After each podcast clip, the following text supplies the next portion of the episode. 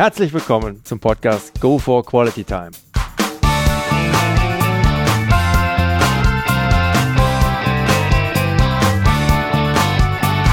Hier werden wöchentlich spannende Persönlichkeiten interviewt, um mit deren Erlebnissen und Erfahrungen zu mehr Lebensqualität in ihrem Alltag beizutragen.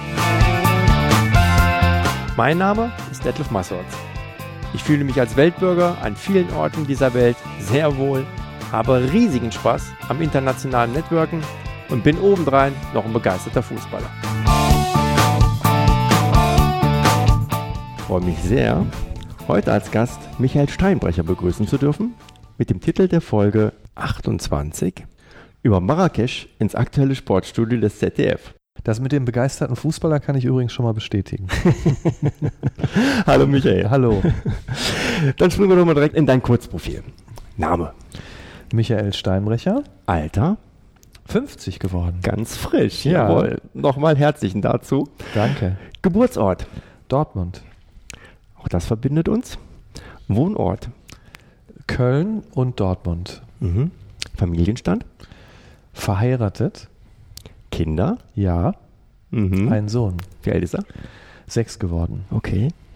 Berufsabschluss, Ausbildung, Micha. Ja, ich äh, habe promoviert und bin jetzt Professor für Fernseh- und crossmedialen Journalismus an der Uni Dortmund. Mhm. Ausgeübter Beruf heute. Professor für crossmedialen Fernseh- und crossmedialen Journalismus an der TU Dortmund im Institut für Journalistik und nach wie vor auch Journalist und Moderator hier im Nachtcafé äh, im SWR und das ist eine tolle Sendung und eine tolle Herausforderung für mich. Da kommen wir gleich auch noch mal ein bisschen näher drauf. Schön. Vorlieben, Hobbys. Ach, da sollten wir länger drüber reden. also natürlich Sport in vielerlei Hinsicht, aber auch mein Beruf ist in gewisser Weise ein Hobby, weil Journalist bedeutet, die Welt kennenzulernen, immer wieder hinter Türen zu schauen, die sonst verschlossen sind. Und das ist, glaube ich, schon was, was mich umtreibt. Also eine gewisse Neugier aufs Leben. Mhm. Schön. Hast du ein Lebensmotto? Nee. Also ich habe mich da immer schwer getan, weil das klingt immer so schnell nach Poesiealbum oder so. äh, ein wirkliches Lebensmotto habe ich nicht. Also ich glaube, ich habe schon Dinge, die für mich wichtig sind, auch Dinge, die mich ausmachen oder ähm, ja, Haltungen zum Leben, aber die jetzt in ein Motto zusammenzufassen, könnte ich jetzt nicht. Nee. Okay. Gibt es ein absolutes No-Go bei dir?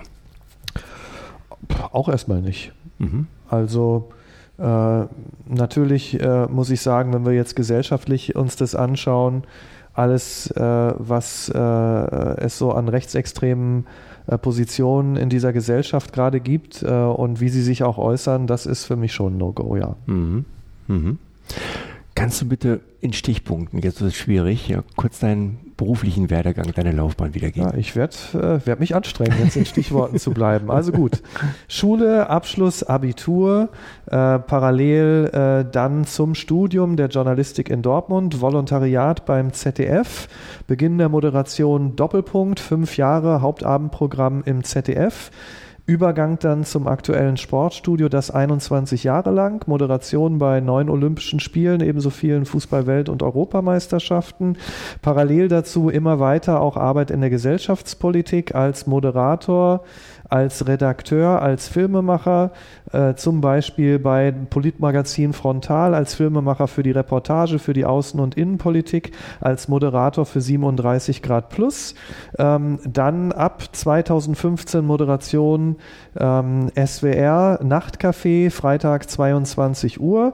Erfolgreichste Talksendung im dritten auf, an, auf diesem Sendeplatz, parallel zur NDR-Talkshow und so weiter. Ganz wichtig aber 2008 Promotion und ab Ende 2009 Professor für Fernseh- und crossmedialen Journalismus an der TU Dortmund. Und das ist natürlich ein Schwerpunkt meiner Arbeit. Wow. Das nenne ich doch mal eine Vita. Das waren Stichpunkte. Allerdings. Ah ja, und, und Autor habe ich vergessen. Autor zum Beispiel zuletzt von Update, warum die Datenrevolution uns alle betrifft. Mhm. Das letzte Buch. Mhm. Da kommen wir auch noch drauf zu sprechen. Dein Name wird, glaube ich, für die meisten Leute automatisch mit dem aktuellen Sportstudio in Verbindung gebracht, Mhm. dass du über 21 Jahre überaus erfolgreich moderiert hast und in insgesamt sage und schreibe 324 Sendungen zuzüglich einiger Fußballweltmeisterschaften und Olympischer Spiele.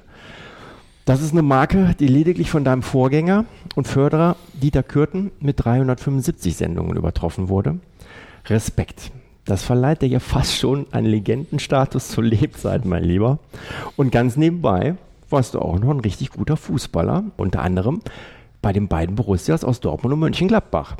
Profiluft durftest du da auch fast schnuppern. Trotzdem würde es der Sache nicht gerecht werden, wie gerade von dir aufgelistet, dein Schaffen und deine Person nur auf den Sport bzw. den Sportjournalisten zu limitieren.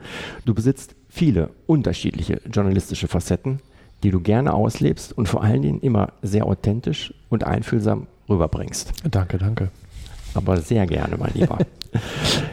Wann ist diese Leidenschaft für den Journalismus bei dir entstanden? Schlummerte das schon von Kindesbeinen an in dir drin oder wie hat sich das im Laufe der Zeit bei dir entwickelt?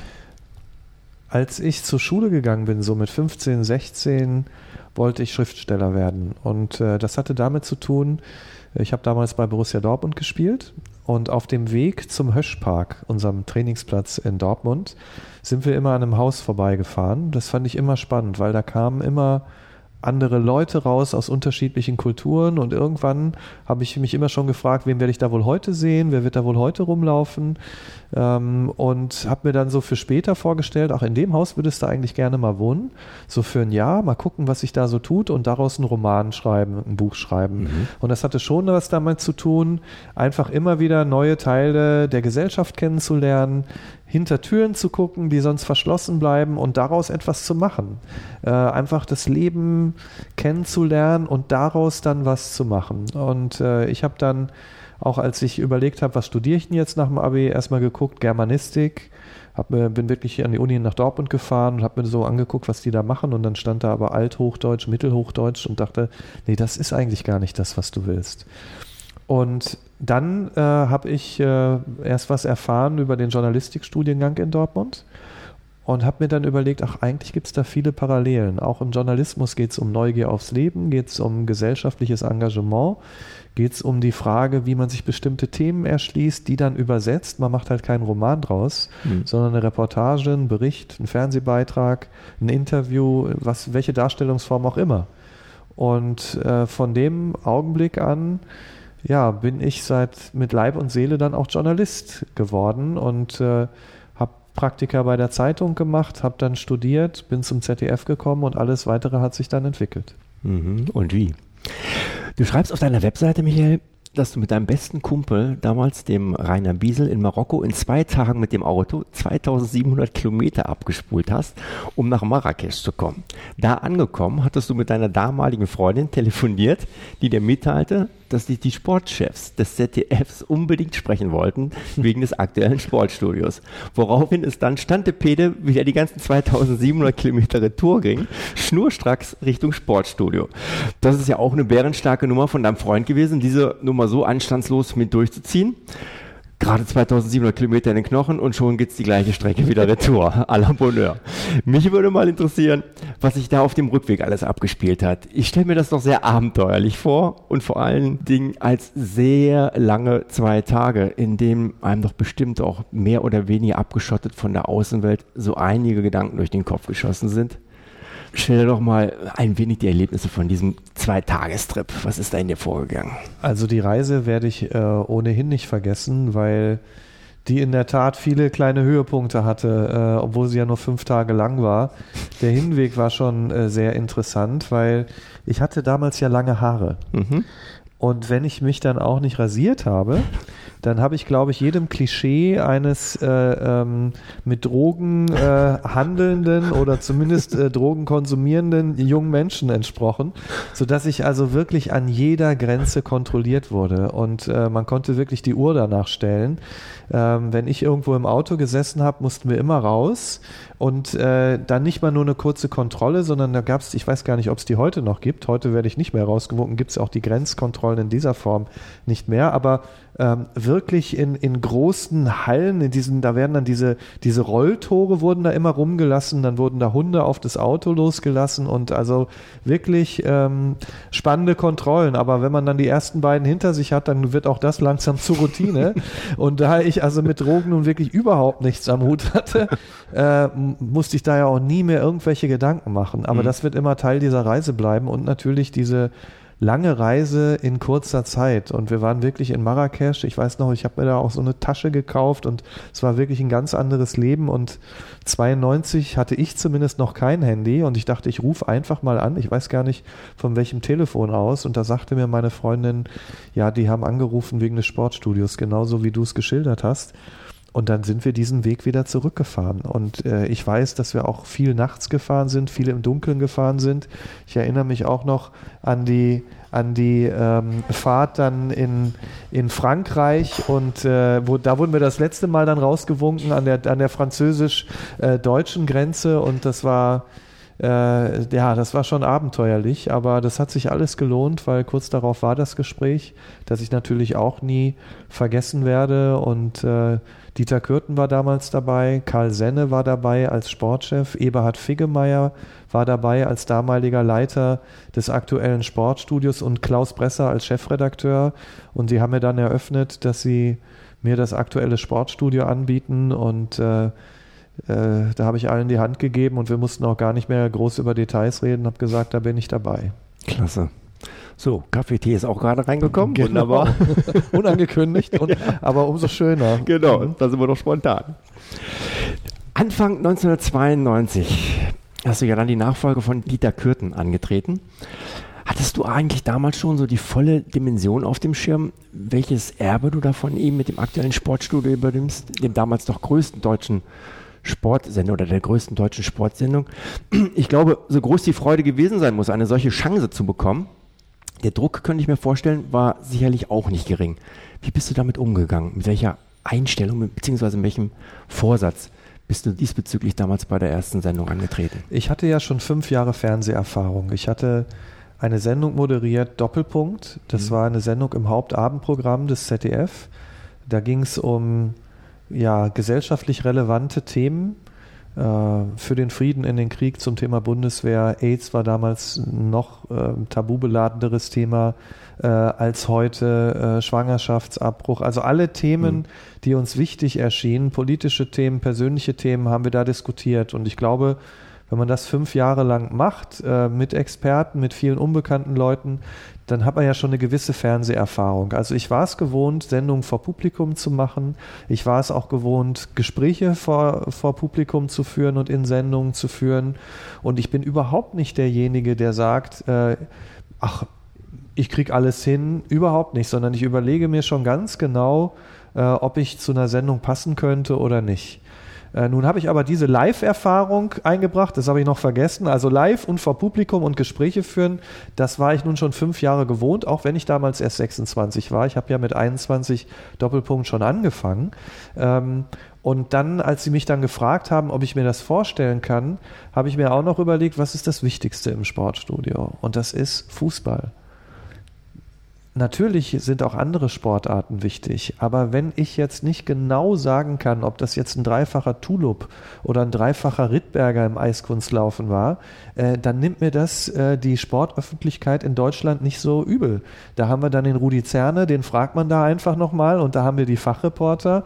Aber wer sich im Fußball, und das glaube ich ist bis heute so, wer sich im Fußball nicht sicher fühlt, der muss mit dem aktuellen Sportstudio gar nicht erst beginnen, mhm. äh, weil das natürlich äh, eingeführt eingeführt wurde mit dem ersten Bundesligaspieltag am 24. August 1963. Das war das erste Sportstudio und insofern ist die Geschichte des Sportstudios untrennbar mit Fußball und der Bundesliga verbunden. Und ich habe mir gesagt, ich glaube, dass das passt. Mhm. Weil ich habe Fußball bei Dortmund und Gladbach gespielt. Ich habe mit vielen, die damals Bundesliga gespielt haben, zusammengespielt oder gegen sie gespielt. Michael Skibbe äh, war damals mein Gegenspieler, der hat bei Wattenscheid 09 in der Jugend gespielt, mit Olaf Thon, mit Günter Kutowski, ach, mit ganz vielen eigentlich, die später Bundesliga äh, gespielt haben. Rob Rekers dann noch in der, in der Oberliga der damaligen dritten äh, äh Liga.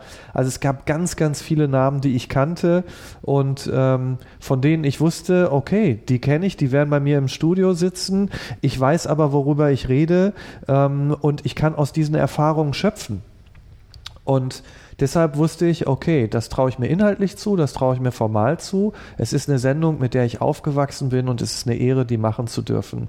Aber die haben mir von Anfang an gesagt, versuch nicht, jedem, versuch nicht Dieter Kürten zu sein, äh, versuch nicht andere nachzuahmen, sondern die haben mich so geholt, mach das so, wie du die anderen Sachen auch angegangen bist, dann wird das ein Erfolg. Und insofern habe ich die Klamotten getragen, die ich wollte. Ich habe die Fragen so gestellt, wie ich es wollte. Bei den Klamotten hätte man vielleicht mal einschreiten sollen, wenn ich das so im Nachhinein sehe. Äh, also da wäre ich dann im Nachhinein doch für einen Tipp äh, dankbar gewesen. Aber ansonsten fand ich die Freiheit, äh, die sie mir da gelassen haben, wirklich das Sportstudio ganz anders anzugehen, so eben wie, wie ich es äh, sehen würde, auch so von der Art Gespräche zu führen, ganz großartig. Und das hat auch gehalten über die ganzen Jahre. Zum Glück habe ich eine Zeit lang auch noch gemeinsam mit Dieter äh, Kürten moderiert. Also der hat auch noch, der war noch ein paar Jahre dabei, aber er war natürlich immer ein Unterstützer und Förderer und ja, es war eine tolle Zeit. Ja, ich glaube, das, das darf ich mit Fug und Recht behaupten, zumindest aus meiner Warte. Du hast diese Sendung auch deinen ganz eigenen Stempel mit einem ganz besonderen Charme aufgedrückt. Wie hat sich da nochmal auf Sportstudio zu sprechen zu kommen. Wie hat sich da bei dir das Lampenfieber von der ersten Sendung des aktuellen Sportstudios über die Jahre verändert? Wurde das Lampenfieber vielleicht nach und nach auch durch eine gewisse Routine abgelöst und hat dafür vielleicht der Druck der Zuschauerquoten zugenommen? Nee, also bei mir gab es da gar keinen großen Unterschied. Dieter Kürten hat mal gesagt, ähm, er sei nach zehn Jahren, er hat es ja auch sehr lange gemacht, nach zehn Jahren sei er dann richtig ruhig geworden. Also ich glaube, bei mir hat sich so die die Temperatur vor einer Sendung im Laufe der Jahre gar nicht groß geändert. Mhm. Also ich war vor der ersten Sendung nicht überragend aufgeregt, sondern habe mich eher gefreut. Da war es vor Fußballspielen schon anders, wenn ich wusste, oh, ich habe einen starken Gegenspieler, der ist fit und nach 70 Minuten kriege ich dann den nächsten und da muss ich an körperliche Grenzen gehen. Da saß ich schon manchmal in der Kabine und dachte, wow, da kommt gleich was auf dich zu, wenn du rausgehst. Schwerer Boden, matschiger Platz. Also und ich fühle mich da in einem Studio doch in einer anderen Position. Wenn ich gut vorbereitet bin, dann freue ich mich äh, auch auf die Sendung. Und insofern gehört eine Anspannung dazu. Unterspannt darf man auch nicht sein, mhm. weil das ist, kennt jeder von der Prüfung. Wenn man da zu unterspannt raus, äh, reingeht, dann ist man auch nicht auf dem Punkt da. Also es braucht diese Anspannung. Die habe ich heute genauso wie 1987, als ich angefangen habe mit dem ersten Doppelpunkt. Die ist immer da. Ähm, ich habe gestern auch hier eine Sendung gemacht im Nachtcafé. Das ist eigentlich kein Unterschied. Mhm. Da kommen wir trotzdem auf den Punkt, denn auf deiner Webseite ist auch nachzulesen, dass du die Nacht vor dem Start der Olympischen Spiele in Atlanta ja. 96 wie auch in Nagano 98 nicht einschlafen konntest. Das stimmt. Wovor genau hattest du da den meisten Respekt? Und warum hat dir dann die gemachte Erfahrung von Atlanta augenscheinlich nicht wirklich für Nagano geholfen? Also Olympische Spiele sind nochmal eine ganz andere Geschichte. Da galt das auch mit der, mit der Aufregung in dem Sinne nicht. Man muss sich vorstellen, ähm, sondern das war da nochmal potenziert, zumindest vorher. Olympische Spiele haben bedeutet, man hat nicht eine Sendung moderiert von 75 Minuten, äh, sondern eine von achteinhalb Stunden. Und in einen Tag zu gehen, ohne zu wissen, was der bringt. Bei Olympischen Sommerspielen wie in Atlanta mit über 20 Sportarten, äh, live darauf zu reagieren, auf diesen Tag, Gäste zu bekommen während des Tages, von denen man vorher auch noch nichts ahnt, das ist schon so ein Sprung ins kalte Wasser, wenn man das das erste Mal macht. Ich glaube, ähm, da ist es klar, dass man da aufgeregt ist. Und mhm. dazu kam diese Atmosphäre für mich einerseits mit Euphorie verbunden, weil ähm, äh, Olympische Spiele zu erleben, darüber geht für mich als Sportjournalist kein anderes Erlebnis. Das ist das olympische, das Sportereignis für mich schlechthin, noch vor Fußball-Weltmeisterschaften. Mhm. Wenn dich das interessiert, kann ich das auch noch erklären später. Gerne. Ähm, und, und da dann aber gleichzeitig in Atlanta diese Präsenz des Militärs, äh, äh, diese Präsenz der Sicherheit. Es gab ja dann auch später einen Anschlag. Also es war so eine gemischte Stimmung. Dann sind wir immer äh, nachts dort angereist. Äh, durch die Zeitverschiebung und äh, kam dort dann an, dann ging es ins Sendezentrum, dann ging es zwei steile ähm, Rolltreppen noch runter quasi in den Keller und dort hatten wir dann unser Studio. Also da wusste ich einfach nicht genau, was auf mich zukommt. Und in Nagano, das waren ähm, äh, dann ja zwei Jahre später, 1998, die Winterspiele, wusste ich dann, was auf mich zukommt, nämlich, dass es wirklich unberechenbar ist und war deswegen auch noch genauso aufgeregt. Ähm, das legt sich dann aber immer relativ schnell, wenn die Sendung läuft. Wenn man dann im Fluss ist und äh, ja, dann, dann geht sowas dann, dann ist es wie, wie auch ein, ich will nicht sagen wie ein Rausch, weil man ist natürlich Journalist und begleitet das und, und reflektiert, aber die Zeit, die Zeit dieses Tages, die, die vergeht dann wirklich, äh, äh, ich will nicht sagen wie im Flug, aber man, man erzählt dann die Geschichte dieses Tages und das ist sehr, sehr spannend. Und einen Tag werde ich nie vergessen, das war in Turin 2006. Ähm, da habe ich sogar 15 Stunden am Stück moderiert Boah. und das war, das war natürlich das absolute, äh, der, der, absolute Hammer, weil, weil ähm, der ähm, Rudi Zerne, der damals mit mir Olympia live moderiert hat, zu einem Fußballspiel nach Deutschland musste. Und da haben die mich das gefragt und danach war ich dann auch wirklich platt, 15 Stunden durch so einen Tag zu gehen. Deswegen Olympia ist was ganz Besonderes, ist die Ausnahme und da war ich ungleich aufgeregter als vor einem Sportstudio. Respekt. Aber dann leg doch bitte mal direkt nach. Warum kommen die Olympischen Spiele noch vor einer Fußball-Weltmeisterschaft bei dir? Ja, wenn du dir die Fußball-Weltmeisterschaften anschaust und äh, ich meine, du hast eine Verbindung zum Fußball, ich habe diese Verbindung ja auch, dann bleibt es trotzdem so, dass wenn du in einer Stadt bei einem Spiel bist, treffen sich da zwei Nationen.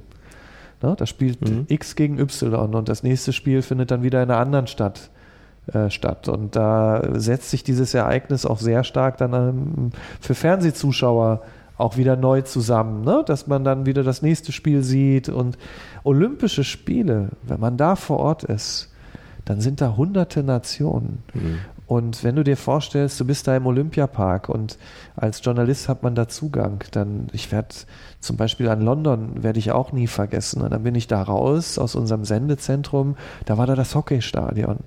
Und da konnte man rübergehen zum Olympiastadion, da war die Leichtathletik. Dann gehst du zu Bahnradwettbewerben, da sind die Engländer, die Briten, das war ja ein unglaubliches Ereignis in London. Oder man geht durch Hallen, Gewicht heben, das riecht anders, da sind andere Nationen. Dann ist man beim Boxen, da sind Kubaner, da sind wieder ganz andere Nationen. Und man hat wirklich das Gefühl, hier trifft sich die Welt, hier trifft sich die Weltelite des Sports, aber auch die Zuschauer. Und es ist wirklich ein Weltereignis, das dort stattfindet. Mit allen Sprachen, die man hört im, im Olympiapark. Das ist eben etwas so, so eine, so eine Ausstrahlung kann keine Fußball-Weltmeisterschaft an einem Ort entwickeln, weil sich die Nationen da gar nicht so treffen. Und das war schon immer was ganz Besonderes und deshalb habe ich es als Riesenprivileg empfunden, äh, von neuen Olympischen Spielen berichten zu können bei Olympia Live. Mhm. Du hast vor geraumer Zeit in einem Interview mit der FAZ auch gesagt, der Wunsch nach Gefälligkeit geht nicht von den Journalisten aus, sondern von einem System, das PA Journalismus erwartet. Da dürfen wir nicht mitmachen. War das das entscheidende Kriterium, was sich bewogen hat, nach 21 Jahren diese Erfolgsstory, die du zweifelsohne geschrieben hast mit dem aktuellen Sportstudio, abzuschließen? Oder gab es da noch andere Beweggründe? Wie schwer ist dir diese Entscheidung gefallen? Nein, das war nicht der Hauptgrund. Das ist allerdings ein Punkt, den ich auch intern und auch äh, in anderen Interviews auch vorher schon angesprochen habe. Mhm. Durchaus eine wichtige Entwicklung, auf die wir als Sportjournalisten acht geben müssen. Ähm, ich war oft genug bei der deutschen Fußballnationalmannschaft. Und äh, da muss man schon genau darauf achten, welche Rolle zum Beispiel DFB TV da einnimmt. Ähm, äh, es ist völlig ersichtlich, dass, ähm, oder vielleicht auf den ersten Blick zumindest nachvollziehbar, dass wenn äh, ein Nationalspieler an der Tischtennisplatte äh, steht und äh, Mario Götze äh, jetzt äh, an der Tischtennisplatte, was weiß ich, gegen Manuel Neuer äh, spielt, dann müssen nicht acht Kamerateams von acht Sendern drumherum stehen, um die gleichen Bilder zu mhm. filmen. Da kann man vielleicht noch nachvollziehen, dass dann DFB TV sagt, wir haben da eine Kamera, wir stellen euch dieses Interview zur Verfügung. Aber was ist, wenn es mal kontrovers wird? Und wenn DFB TV dann das Interview mit dem Bundestrainer macht, oder wenn über DFB TV nur noch das eine äh, Interview mit demjenigen ähm, ausgestrahlt wird und verteilt wird, der nach Hause geschickt wird, mhm. dann fehlt uns die Möglichkeit, selbst zu fragen. Und das, das bedeutet dann nicht, dass wir ein Angebot bekommen, sondern damit schaffen wir uns ab. Und ich glaube, dass wir da sehr vorsichtig sein müssen, dass Verbände ihre eigene Pressearbeit machen. Ähm, das gilt auch für Vereine. Das gilt übrigens ja auch nicht nur für den Sport, sondern für alle Bereiche. Äh, wir müssen PR und Journalismus voneinander trennen. Und wir müssen Zugänge uns bewahren und uns und auch für Zugänge kämpfen. Das ist ganz, ganz wichtig. Mhm. Das hatte aber nicht nichts mit dem mit meinem Abschied vom Sportstudio zu tun. Ähm, natürlich gab es auch noch andere Kritikpunkte, die Gefahr der Eventisierung, ähm, das war auch ein wichtiger Punkt im Sportstudio, ähm, dass es nicht sein kann, dass man immer nur auf die Live-Berichterstattung hin berichtet, dass man also dann immer automatisch den Gast am Samstag da hat, äh, wenn am nächsten Mittwoch äh, wir das Spiel haben in der Champions League, sondern wir müssen nach wie vor gucken, was ist relevant. Es ist auch wichtig, dass nicht nur ähm, äh, der Fußball eine Rolle gespielt hat, sondern auch andere Sportarten. Aber die Kollegen haben darauf reagiert, die Kolleginnen und Kollegen, und die Sendung, wo, Sendezeit wurde schon verlängert. Auch dadurch kann das Sportstudio wieder ein bisschen mehr atmen mhm. und auch anderes berücksichtigen, weil es kann nicht sein, dass die Verträge, die mit dem DFB äh, geschlossen werden oder mit der DFL geschlossen werden, dann sehr stark das diktieren, was man in der Sendung macht durch äh, Sendezeitverpflichtungen. Warum bin ich gegangen? Das war aus einem ja, ganz tiefen, guten Gefühl, dass es jetzt der richtige Zeitpunkt ist. Ich hatte Anfang des Jahres ähm, eine, bekommen wir immer von der Medienforschung alle zwei Jahre Untersuchungsergebnisse, ähm, wie wir so ankommen bei den Zuschauern. Und da war ich Anfang 2013 total zufrieden. Und ich habe meiner Frau die Ergebnisse gezeigt und habe gesagt, guck mal, also besser kann es eigentlich nicht werden. Jetzt könnte ich eigentlich auch aufhören. Und das war erstmal nur so dahingesagt, weil ähm, das war in dem Moment wirklich noch überhaupt nicht ernsthaft, äh, ja, nicht ernsthaft in Betracht gezogen. Und dann haben wir aber die Sendung 50 Jahre Sportstudio vorbereitet im August 2013, dann eben äh, 50 Jahre auch nach Beginn der Bundesliga. Und dann hatte Dieter Kürten zugesagt im März.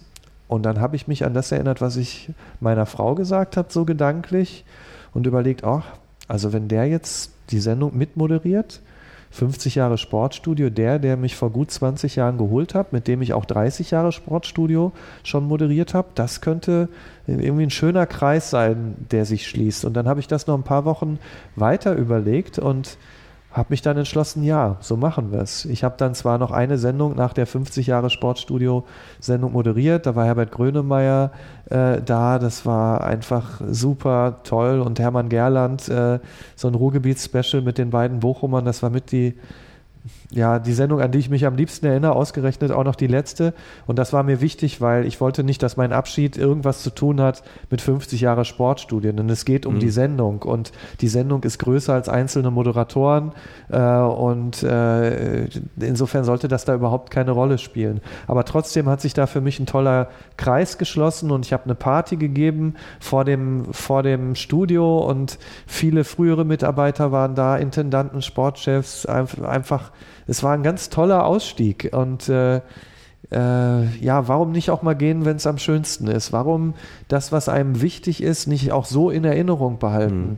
Und deswegen, ich erinnere mich da nach wie vor total gerne an diesen letzten Sendungen und, und, und an diese Feier. Und immer wenn ich Kollegen treffe, ist das einfach ein schönes Gefühl, aber nicht mit dem Gefühl verbunden, ach, ähm, jetzt würde ich es gerne nochmal machen oder weitermachen ähm, weil das war eine wunderbare Zeit und die ist jetzt abgeschlossen und die nimmt mir keiner mehr. Klasse. Micha spricht für sich. Wirklich klasse. Du bist so vielen Größen, nicht nur aus dem Sport, sondern auch aus Kultur und Politik begegnet, sodass es wahrscheinlich schwierig, wenn nicht unmöglich ist, einen Interviewpartner da herauszuheben. Aber gibt es vielleicht doch ein Interview oder ein Event, wo du ganz nah dabei warst, welches besonders bei dir haften geblieben ist? Also wenn ich jetzt den Sport anspreche, dann äh, äh und jetzt mal abgesehen von Interviews nachdenke, mhm. war es auf jeden Fall was Besonderes, in Sydney zu sein, bei den Olympischen Spielen im Stadion zu sein, als Kathy Freeman gelaufen ist. Wenn man so will, die Figur dieser Olympischen Spiele, Aborigine mit allem Druck, der Öffentlichkeit auf den Schultern und sie läuft dieses Rennen und man sitzt auf der Tribüne und man sieht immer jeden Meter, den sie abläuft, ein Lichtermeer aus äh, Blitzlichtern. Jeder macht sein persönliches Erinnerungsfoto auf der Tribüne äh, von diesem Moment und sie läuft darum und sie gewinnt und dann sitzt sie auf dem Boden keine Jubelgeste, äh, bleibt dort wirklich eine Minute, anderthalb, gefühlt waren es fünf, sitzen und kauert und steht dann erstmal langsam auf und beginnt zu genießen. Also das war ein ganz besonderer Moment, dabei gewesen zu sein. Was die Interviews angeht, gibt es ganz, ganz viele.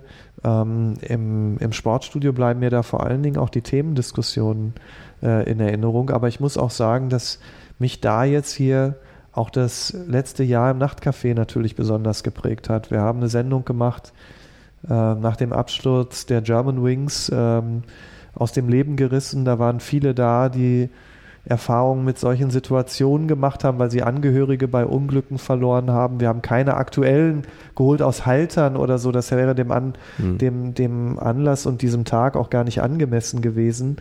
Ähm, aber es gibt viele Sendungen dieses Jahres und viele Personen, die mir in Erinnerung geblieben sind. Und es sind nicht immer die Prominenten. Und einen möchte ich auch noch herausheben, über den ich einen Film gemacht habe. Das ist Markus Kommerson jemand aus Ulm, ähm, äh, AIDS-krank, der in die Öffentlichkeit gegangen ist, Anfang der 90er und ähm, ja, der Krankheit ein Gesicht gegeben hat, gezeigt hat, welche Euphorie auch trotzdem noch in diesem Leben stecken kann mit dieser Krankheit, aber auch welcher Schmerz, welche ja, welche Zweifel und äh, über ihn habe ich einen Film gedreht. Für mich soll es rote Rosen regnen. Mit ihm habe ich auch ein Buch gemeinsam gemacht. Und ich werde mich auch nie, wir haben am Anfang meinen Geburtstag angesprochen, ich werde nie vergessen, ich habe mit ihm Silvester verbracht, da haben wir gedreht und ich habe ihn an Silvester gefragt, welche Vorstellungen er noch so hat vom nächsten Jahr, was er sich vornimmt, was seine Ziele sind. Und da hat er gesagt, er möchte unbedingt seinen Geburtstag noch erleben. Und der war im September. Und das hat er auch geschafft. Aber anderthalb, gut anderthalb Jahre später ist er dann gestorben. Aber seitdem freue ich mich auf jeden Fall über jedes Jahr, das ich bekomme. Er war damals Mitte 30 äh, und äh, über jedes Jahr, das ich bekomme und bin, glaube ich, immun gegen jeden Zynismus, was das Alter angeht, sondern habe da einfach immer ein tolles Gefühl, wenn ich wieder das nächste Jahr erreicht habe und äh, möchte am liebsten 100 werden. Äh, ja, also da freue ich mich einfach auf alles Weitere. Mhm. Schön. Wunderbar. Sehr schöner Abschluss. Michael, vielen herzlichen Dank für ein tolles und wirklich super interessantes Gespräch. Danke für die doch vielen und äh, ja, wirklich sehr interessanten Aspekte und Einsichten, die du uns hier gegeben hast. Und vor allem vielen Dank dafür, dass du dich nicht gescheut hast, dich heute als Profi von einem Rookie wie mir interviewen zu lassen. Ganz großes Kino. Vielen Dank für deine Zeit, insbesondere auch vor dem Hintergrund deines wirklich prall gefüllten Terminkalenders. Hat richtig großen Spaß gemacht. Und liebe Zuhörer, sollten Sie noch mehr über Michael Steinbrecher erfahren wollen, so schauen Sie doch einfach mal in seine Webseite rein unter www.michael-steinbrecher.de. Die wird aber gerade erneuert. Also vielleicht schauen Sie da, ja, wie viel, wenn ab Februar 2016 rein. Kein Problem. Das kommt relativ zeitnah, weil die Sendung werden wir wahrscheinlich auch ausstrahlen. Alles klar, ja, dann ist gut, weil die wird gerade neu gemacht. Da ist noch eher der Standsportstudio. Okay, wunderbar. da bin ich noch nicht so dazu gekommen. Aber kein Problem, den Einsatz werde ich darüber auch noch verlieren. Den Link finden Sie aber auch wie gehabt in meinen Shownotes. Da wird es auch einen Link geben zu deinem Buch. Aber ich warne Sie schon mal vor, bringen Sie dafür ein wenig Zeit mit, auch wenn die Seite gerade überholt wird, denn es könnte Ihnen passieren, so wie es mir geschehen ist, dass sie diese Seite nicht mehr loslässt, bevor sie wirklich alles gelesen haben und erwartet wirklich ein kleines Buch auf sie. Und wenn Sie gute Unterhaltung in niveauvoller Talkrunde zu interessanten Themen mögen, dann erwartet Michael Steinbrecher Sie jeden Freitag um 22 Uhr mit seinen Gästen in SWR Fernsehen. Nachtcafé. Entschuldigung, das ist die Sendung. Nachtcafé. Ja, ja, nee, ist aber alles richtig. Ich wollte nur noch mal den Titel der Sendung loswerden. Aber gerne. Wunderbar. Ja, in dem Sinne, sollte Ihnen der heutige Podcast gefallen haben, dann würde ich mich sehr freuen, wenn Sie ihn kurz in iTunes bewerten könnten.